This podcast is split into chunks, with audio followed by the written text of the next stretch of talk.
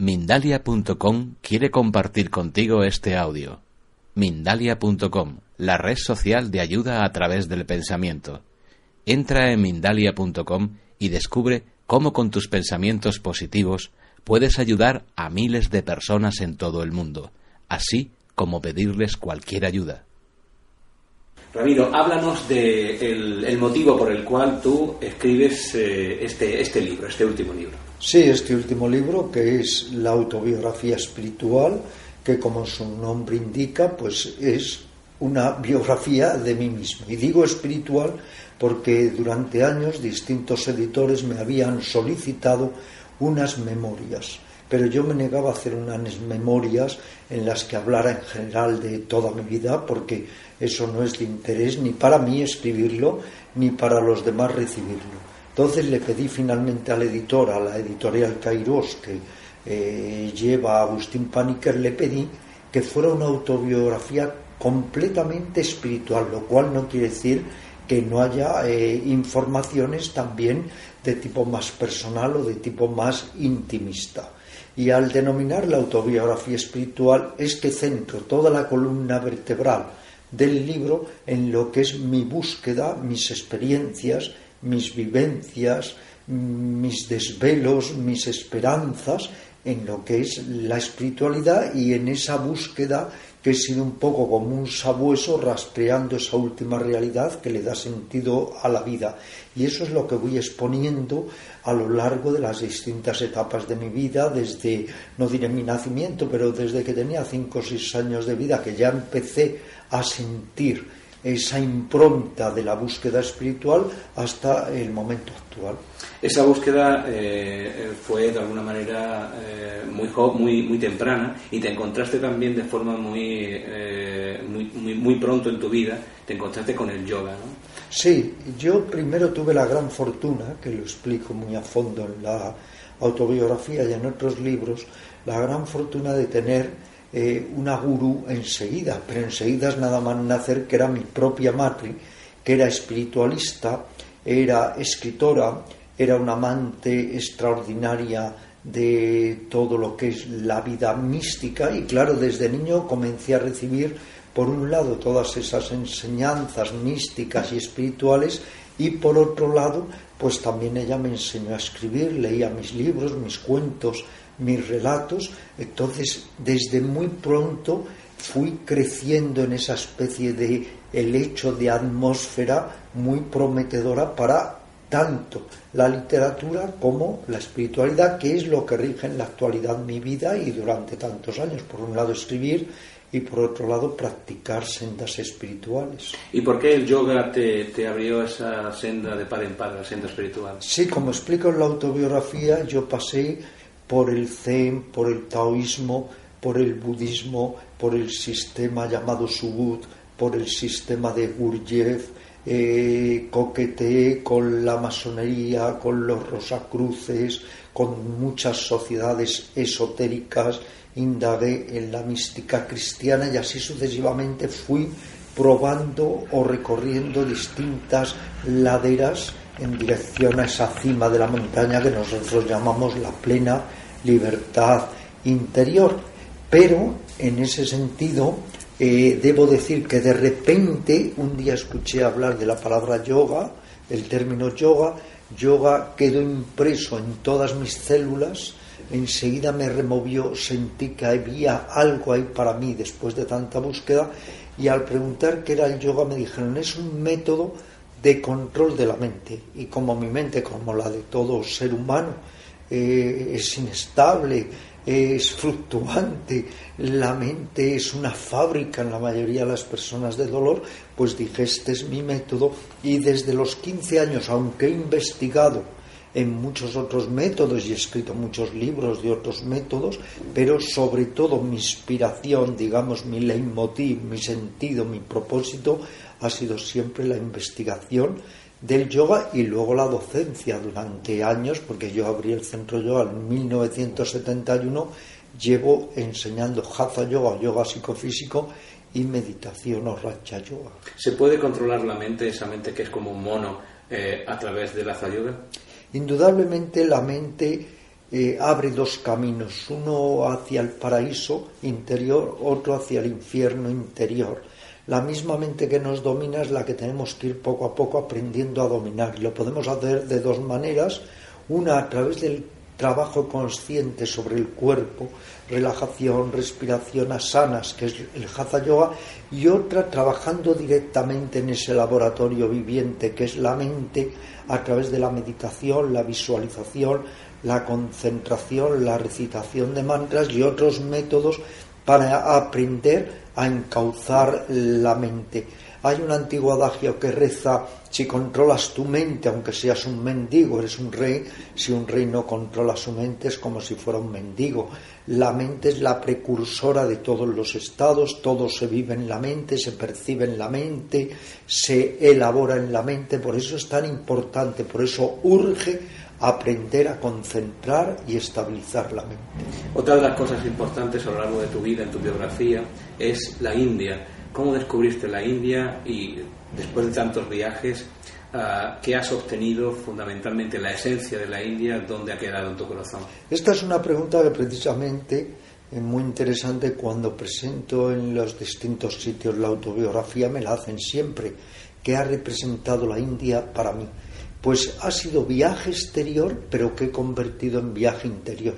Que para mí ha sido la India, esa especie de musa, de amada, que me ha inspirado y me ha ayudado interiormente, pero que para otra persona pues puede ser Perú, para otra persona Ecuador o Japón o Tailandia o España. Quiero decir con ello que lo importante es convertir en viaje exterior en viaje interior estar muy alerta, muy atentos, que a la vez que observamos hacia afuera, observemos hacia adentro y veamos todas nuestras reacciones.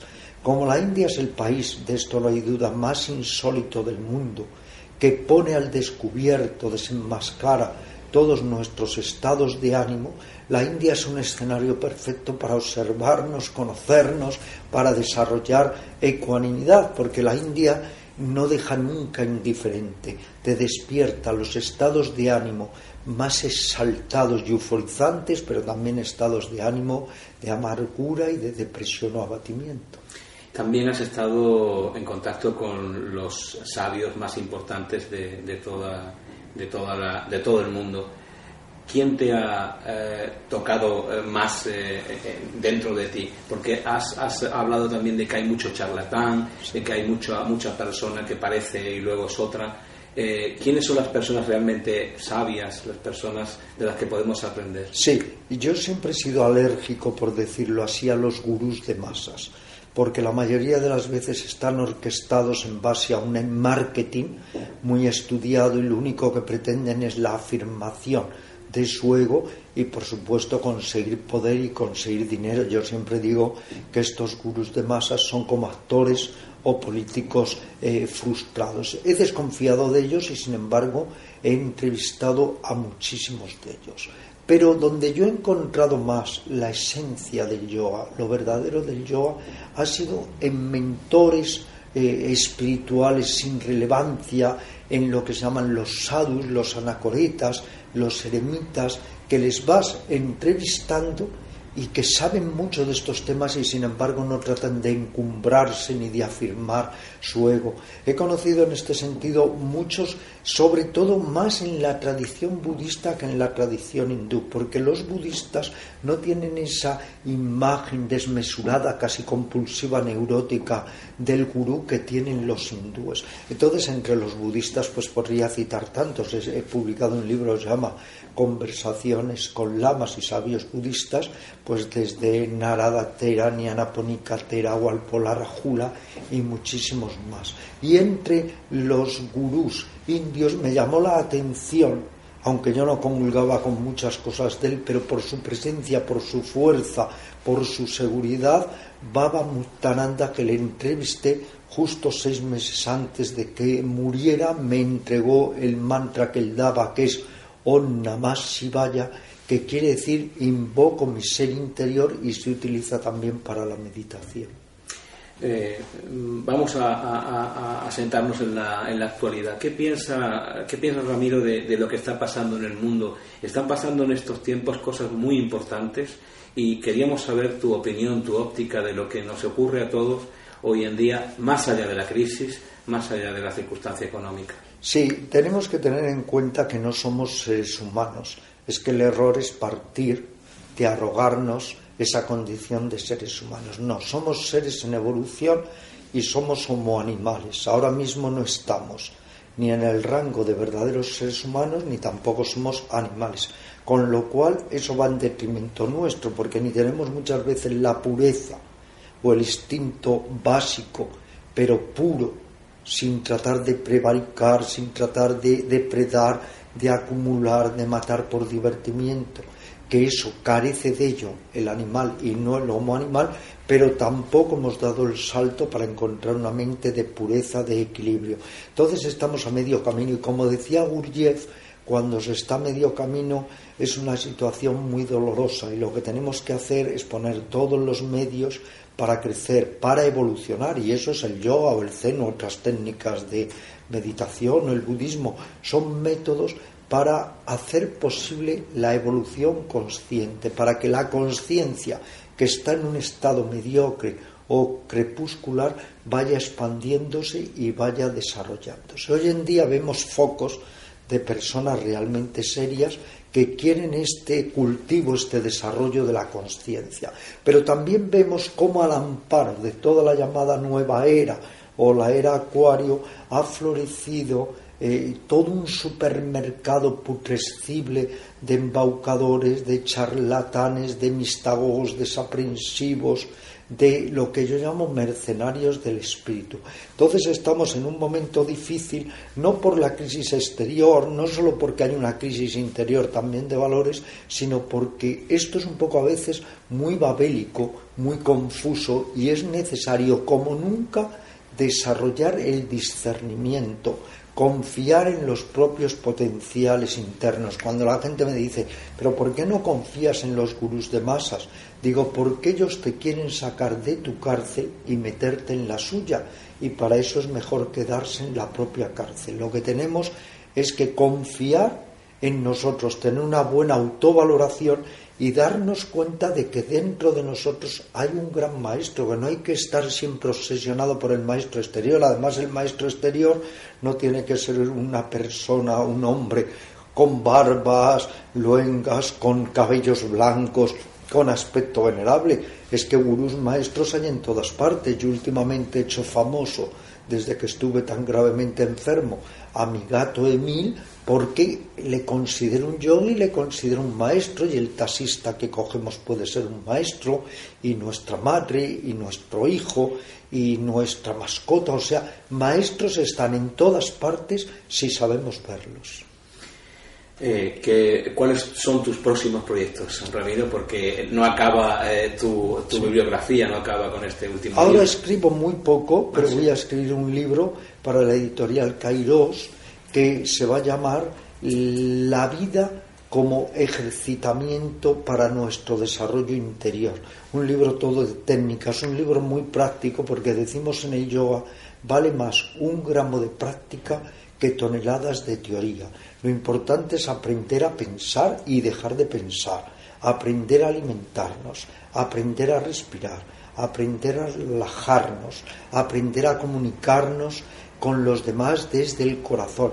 Entonces voy a escribir este libro eminentemente práctico para impregnar la vida diaria de espiritualidad, porque como dijo Teresa de Jesús, Dios está entre los pucheros y tenemos que llevar la meditación, la espiritualidad también a nuestra vida diaria, a nuestro trabajo, la discoteca, el santuario, estar en soledad o estar en multitud. ¿Eres optimista con relación al ser humano a medio plazo, a corto o medio plazo? No, no soy optimista, pero además he hecho esta pregunta tan interesante que tú me haces a infinidad de maestros de todas las tradiciones y la mayoría han dicho que hoy por hoy no hay lugar para un optimismo eh, eh, eufórico. Sí, sigue rigiendo aquello que dijo Buda, Tú eres tu propio refugio, ¿qué otro refugio puede haber? Que cada persona tiene que esperarlo todo espiritualmente de sí mismo, trabajar seriamente sobre sí mismo y en la medida en que vamos obteniendo un poco de luz para nosotros, vamos dando luz a los demás. Pero hoy no cabe pensar, sería demasiado ilusorio, que vamos a pasar de, una, de un nivel de conciencia nihilista planetaria a un nivel de conciencia iluminada planetaria. Pero vamos a intentarlo, es aquello que se atribuye a veces a Lorca de vamos a ir aunque no lleguemos, pero hay que ir. Gracias, Ramiro. Muchas gracias. Si te ha gustado este audio, entra en Mindalia.com. Escucha muchos otros audios en nuestro podcast de iVoox y vídeos en nuestro canal de YouTube. Entra en Mindalia.com, la red social de ayuda a través del pensamiento, y descubre cómo con tus pensamientos positivos puedes ayudar a miles de personas en todo el mundo, así como pedirles cualquier ayuda.